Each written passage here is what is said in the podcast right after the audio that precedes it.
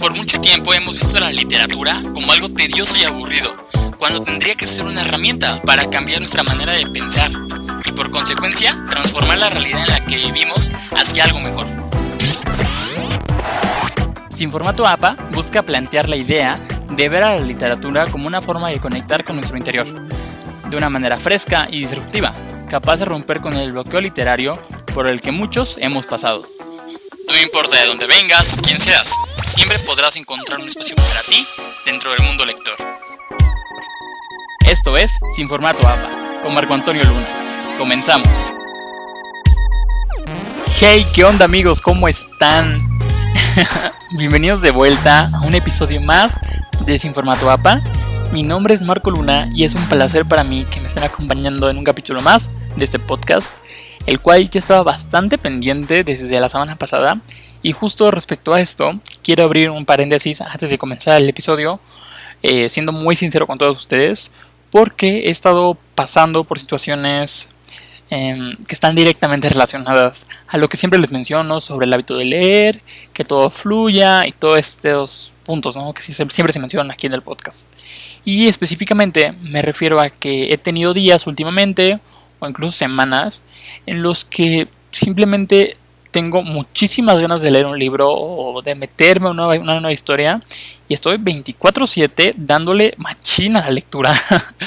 Pero hay otros días en donde simplemente no me dan ganas, o sea, no me dan ganas, tengo otras cosas que hacer y creo que está genial. Creo que el hecho de que tengamos varias cosas que hacer o diferentes hobbies está súper padre porque, digo, aparte de la escuela y todo, pues creo que todos tenemos una vida muy gigante que atender entonces aquí lo padre está en que todo eso se compagine y que esté cool, pero que no se fuercen las cosas.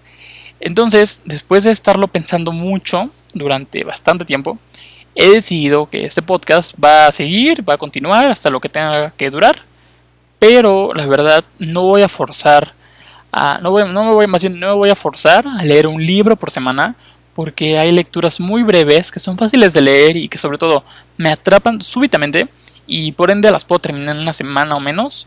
Pero hay otros casos en donde, donde no, o sea, simplemente eh, quiero, la verdad no quiero acelerar la lectura, lo estoy disfrutando y digo, ¿sabes qué? ¿Para qué leer, no sé, 100 páginas en un día, ¿no? O sea, como meta. O para qué leer 50. Si es una lectura muy densa o es una lectura con ciertas características o muy tranquila pero que me gusta mucho, mucho, mucho, que no quiero que termine como una serie, vaya, una película. Entonces, el hecho de estar pensando luego de que tengo que terminar el libro para el sábado y todo esto, sí me ha llegado a generar un poco de estrés o ansiedad. Y como siempre les digo, o sea, si todo esto lo comenzamos a tener en nuestras, en nuestras mentes, en nuestras cabezas, por presionarlos, presionarnos a leer un libro o, o algo, pues simplemente nos vamos a comenzar a alejar. O sea, son pues hasta cierta manera como mecanismos de defensa que tiene nuestro cuerpo, en donde cuando comienza a sentir esa presión de eh, te deja de gustar lo que estás haciendo. Entonces, la verdad, quiero que eso siga fluyendo como va. Muchas gracias por, por todo el apoyo que me han mandado. Yo creo que cuando yo disfruto una lectura es más sencillo que yo les pueda dar una reseña más objetiva y con todos los argumentos y con todo lo que usted se merece, ¿no? Entonces, bueno, sí, eh, cada, va a haber un podcast, puede que sea semanal o puede que sea quincenal, va a ir dependiendo de, la lectura, de qué tan largo sea, de cómo yo me vaya sintiendo.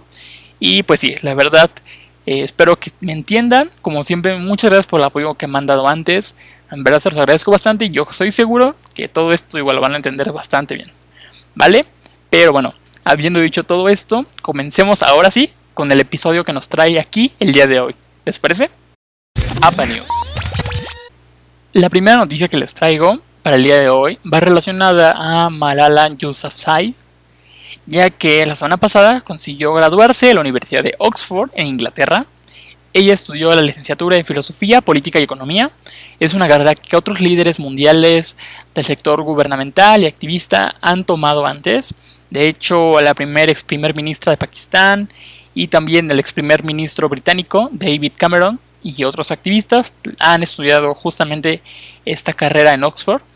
Eh, es una noticia que estamos mencionando por acá, ya que como sabrán, Malala publicó su autobiografía en 2013 titulada Yo soy Malala, donde habla de su vida, del atentado que sufre en 2012 por un grupo talibán, donde casi muere, o sea, en verdad estuvo muy cerca de morir, y todo lo que está haciendo por ella por, el, por llevar la educación a todas las niñas, y bueno, en general, ¿no? O sea, como transmitir la importancia de la educación a nivel mundial, pero específicamente a las niñas. Em, además hay otros libros que ella también ha escrito en ese tiempo y otros libros que las personas le han escrito a ella. Em, obviamente todo esto hace que Malala sea un fenómeno a nivel mundial, que no sea simplemente una persona que se paró en la ONU a hablar. Y de hecho, pues digo, por algo es, o fue el Premio Nobel de la Paz en 2014. Pero en fin, qué genial noticia. Y algo muy curioso de este hecho fue que ella publicó en un tweet muy tierno y simpático donde decía I don't know what's ahead for now. It will be Netflix reading and sleep. No sé qué sigue. Por ahora será Netflix leer y dormir. Así que Malala muchas felicidades por este logro en tu vida. Y sé y todos sabemos que te seguirá yendo increíble. Así que jamás dejes de luchar por los derechos de los demás. Digo en caso de que estés escuchando esto Por otra parte, el ex asesor de seguridad nacional del presidente Donald Trump, el escritor diplomático John Bolton, publicó el libro titulado The Room Where It Happened, o El cuarto donde sucedió, en el cual describe a Trump como un corrupto, incompetente y un sinfín de cosas negativas hacia el gobierno estadounidense. A decir verdad, honestamente no pensaba mencionar esta noticia porque dije, pues, ¿cuántos libros no se han publicado relacionados a estos temas cada año? ¿no? ¿Cuántos, libros no se publican? Entonces, eh, lo que me llamó la atención fue que Bolton recibió una demanda por el gobierno estadounidense justamente bajo el argumento de que estaban exponiendo asuntos de, de, seguridad nacional y en varias cosas, ¿no? Varios puntos que según para el gobierno era muy peligroso que saliera a la luz del público. Ya que como les dije, desde el martes están librerías, entonces imagínense el escándalo ¿no? que se puede hacer. De hecho, ellos, al verlo demandado, llegaron hasta los juzgados de Estados Unidos y el juez, después de leer los fragmentos que el gobierno le dijo sobre que este, este, este, están pues, atacando de cierta manera o exponiendo al país, el juez declaró que no, que muy probablemente sí estaba despertando preocupaciones entre, las entre la población, entre el gobierno, pero que en verdad no estaba diciendo algo que, pusiera en riesgo, en, un, en un verdadero riesgo a la seguridad del país. Entonces no lo censuró y estuvo increíble porque, les digo, o sea, a partir del martes ya está en todas las librerías de Estados Unidos. Bueno, en nuestro caso lo podemos conseguir en Amazon. Ahí está tanto el Kindle como la versión eh, física para que lo manden pedir. Y honestamente me encanta ver cómo es que esto se convierte en un ejemplo más de cómo los libros y la literatura son un camino increíble para llegar a la libertad de expresión de la que todos tendríamos que, que ser merecedores. Tanto Malala como Bolton pues son un claro ejemplo de esto, ¿no? obviamente cada quien en su rama y cada quien haciendo cosas diferentes, pero al final de cuentas el punto es el mismo, los libros como una manera de transmitir justicia y una manera de exigir derechos. Entonces, bueno, felicidades por Bolton, a ver qué tanto escándalo se viene con esto. Eh, estuve buscando y ya hay copias piratas y no sé qué tanto hay, pero eso, eso nunca falta, ¿no? ¿Qué onda con...? Y pasando a la siguiente sección, el día de hoy en qué onda con les platicaré sobre mi actual lectura porque estoy a nada de terminarla. Sin embargo, ya estoy, eh, ya tengo suficientes argumentos para darles mi opinión. Igual platiqué con mis mejores amigos y me platica justamente de que el final va muy ad hoc a lo que se ha venido presentando a lo largo de la historia. Entonces, pues sí.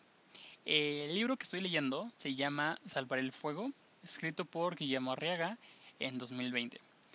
Probablemente lo recuerden porque lo mencioné en el primer capítulo de Sin Formato APA, ya que este libro ganó el premio Alfaguara de novela este, este mismo año en la categoría de novela, justamente. De hecho, fue grandioso el hecho de que haya ganado. Eh, fue una decisión unánime y se eligió entre 600 trabajos diferentes.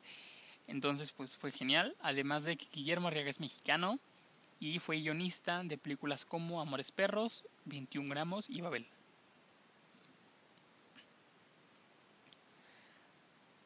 Ahora, ¿qué onda con este libro? Bueno, la historia se trata sobre José Cuauhtémoc o Jay-Z y Marina, los cuales son personas que nada que ver uno con el otro. Jay-Z viene de una familia humilde, con descendencia indígena, pero son personas súper preparadas, eh, tanto en cuestiones académicas como atléticas. Sin embargo, por cosas que no voy a mencionar aquí por, no ser spoilers, se ve envuelto en el mundo del narcotráfico, en cárceles, asesinatos, policías y mucha, mucha corrupción, mucha corrupción que, pues, que se vive a diario ¿no? en México. Mientras que Marina es una dama de clase que vive en San Ángel, todo nice y fresón, y que por situaciones súper locas que Guillermo Arriaga va fabricando, sus destinos de ambos se unen. Se unen y bueno, es todo un amor y muchísimas cosas, ¿no?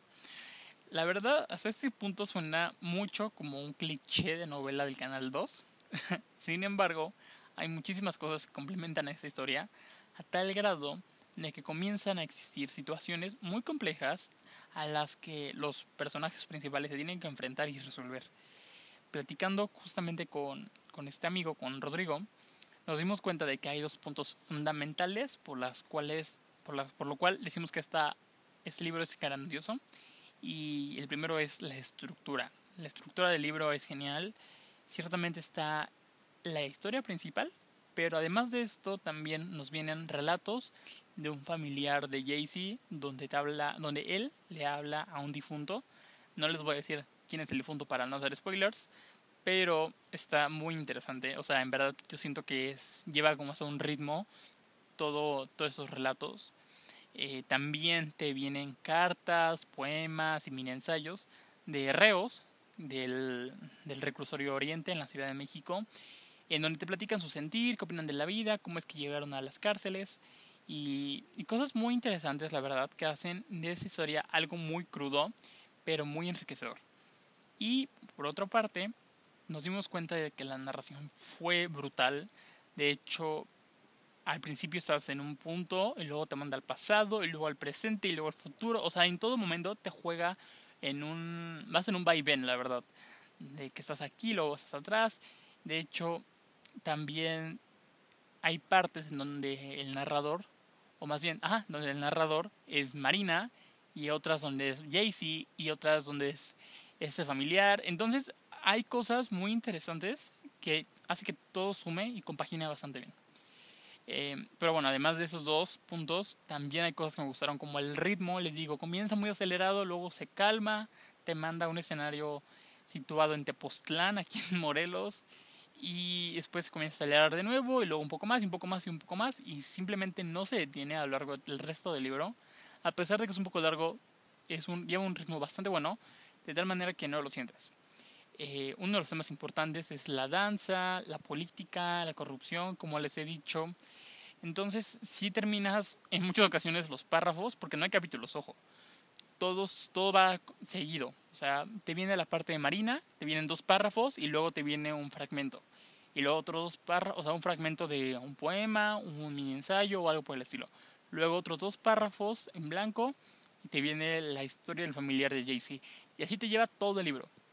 Entonces, sí me gustaría concluir esta sección mencionando y recalcando que fue un libro que me gustó bastante, pero desafortunadamente pues sí ves todas las mafias que hay, tanto en la policía como en el gobierno, como en el narcotráfico, y pues todas estas situaciones muy dolorosas que pasan, se pasan, que suceden día a día en México. Además, como les digo, es un libro un poco largo, tiene 628 páginas, pero les juro y les prometo que vale totalmente la pena. Entonces, chéquenlo y me dicen qué tal. La recomendación de la semana. Y finalmente en la recomendación de la semana les traigo una serie que he estado viendo en los últimos días y que me ha gustado bastante, la verdad. Es algo diferente a lo que estaba acostumbrado a ver. Y más que nada porque había visto varias últimamente y ninguna me había encantado, me había decepcionado bastante. Entonces, bueno, se trata de Years and Years. Es una serie original de HBO eh, cuando la encontré, leí reseñas relacionadas a que era una serie, una serie distópica. Muchas personas la comparan con Black Mirror de Netflix. Y, o sea, sí y no. Ciertamente trae toda esta temática un poco distópica, pero muy a su manera. Por ejemplo, en este caso Years and Years es una familia contemporánea, porque de hecho vive en 2019, o más bien la historia comienza en 2019. Ellos viven en el Reino Unido. Eh, ya está la abuela, los hijos y hasta nietos. Pero, por ejemplo, ya los, los hijos hoy en día son personas adultas y cada quien tiene su vida. Entonces, te plantea toda esta realidad que se está viviendo en el mundo porque se, meten, se mencionan temas de diversidad sexual, de inclusión, política, migración, tecnología, automatización, o sea, un buen de cosas que han estado, más bien un buen de temas que han estado en la mesa de conversación de la sociedad en general a nivel mundial en los últimos años. También se menciona mucho todo el tema de cómo es que la humanidad ha ido, o más bien va avanzando día tras día, tanto positiva como negativamente. Y se llama Years and Years porque justamente es, estamos en el 2019 y te platican lo que va pasando ese año, luego va 2020, 2021, 2022 y así comienza a hacer como tipo iteraciones, para así decirlo, veloces de lo que va pasando. Eh, son pocos capítulos, son seis únicamente, pero sí duran bastante, o sea, duran entre una hora y hora y media. Cuando yo lo comencé a ver esperaba algo corto, o sea, ya sé, perdón, nunca he visto una serie de HBO y esperaba algo muy corto, pero nada que ver, o sea, en verdad fueron cosas muy largas. Me acuerdo que el primer capítulo lo comencé y dije, oye, me tardé mucho, ¿no? Y o sea, duraba como hora y veinte. Y dije, no inventes, sí, ya tuve que poner pausa. y ya, el siguiente lo vi, el siguiente, la siguiente parte la vi el otro día. Pero es algo que te puedes llevar poco a poco les digo, tiene un poco que ver con, con distopías, muy ligeramente, o sea, esa penita algo por ahí. Eh, lo que me gusta es que habla de temas, por ejemplo, de Donald Trump, ah, menciona mucho la BBC, o sea, cosas muy reales actualmente, o de, la realidad en la que estamos pasando, pero no te aburre. Creo, que creo que es la finalidad de cualquier serie al final del, del camino, ¿no?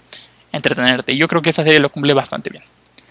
Pero bueno, amigos, en verdad espero que chequen esta serie, que me cuenten qué opinan sobre Salva el Fuego, si han leído, si está en su lista de libros pendientes para el resto de años. Y bueno, habiendo dicho esto, me despido, dándole las gracias como siempre por haberme acompañado en una emisión más de este podcast. Alexis, mil gracias como siempre por tu ayuda.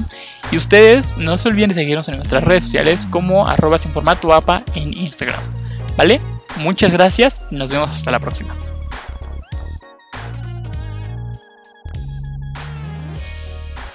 Esto fue Sin con Marco Antonio Luna. Hasta la próxima.